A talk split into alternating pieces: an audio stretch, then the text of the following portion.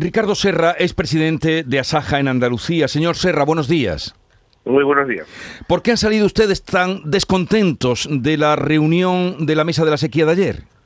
Y hay una cosa que es obvia y es que eh, en una situación como en la que estamos, yo creo que todo el mundo puede comprender que es de emergencia, que se provoque, que se convoque a una reunión al frente de ella un subdirector sin ningún tipo de capacidad de decisión política y nos reunamos todas las comunidades autónomas, las organizaciones agrarias, los regantes, no sé cuánto.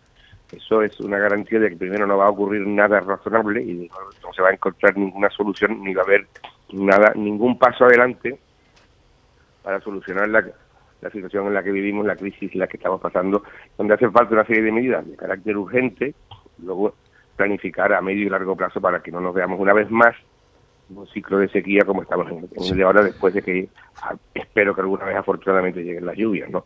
Claro que hay una decepción total por parte no solamente de los agricultores, sino de todo el mundo, porque esto ya era la crónica de un, de un desastre anunciado. No se puede convocar una reunión sin, sin ninguna capacidad de decisión y sin poner ninguna medida encima de la mesa, simplemente para escuchar que decimos todos que todo el mundo ya lo sabe.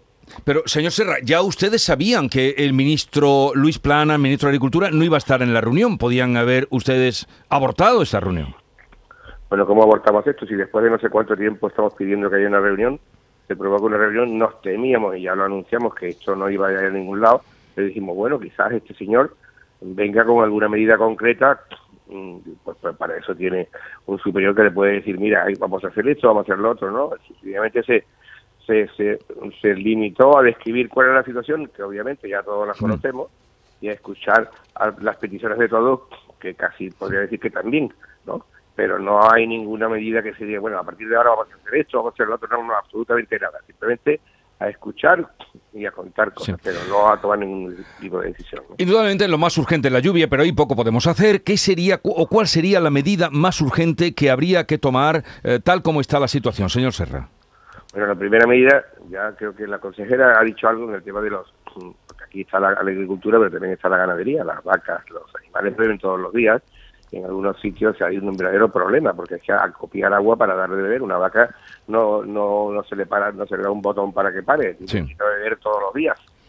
Y, hay muchos sitios donde una vaca bebe, pues de promedio 70, 80 litros, no es raro que necesite todos los días. Imagínense en que cómo se atiende esto cuando te has quedado, cuando el, el el pequeño pozo o lo que sea te has quedado en seco. ¿no? Eso sería, pues hay que buscar soluciones muy concretas, muy específicas para este tema. ¿no? Y luego hay una serie de medidas de carácter fiscal eh, para ayudar a los agricultores y a los ganaderos a pasar por, por este desierto en el que estamos y para de alguna manera ayudar.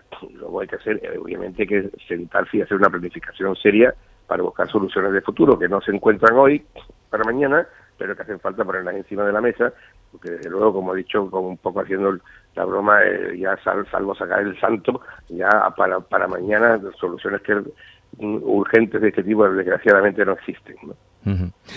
Eh, bien lo ha definido usted, la travesía del desierto que están teniendo los agricultores y ganaderos de este país y en concreto los de Andalucía. Pues bien, veremos qué pasa ante ese descontento que ustedes tienen y han manifestado eh, después de la reunión de ayer que mm, quedó, usted nos ha dicho, en nada, un análisis de la situación que ya está más que analizada. Gracias por atendernos, Ricardo Serra, presidente de Asaja Andalucía. Un saludo y buenos días. Sí, muy buenos días a todos. Muchas gracias.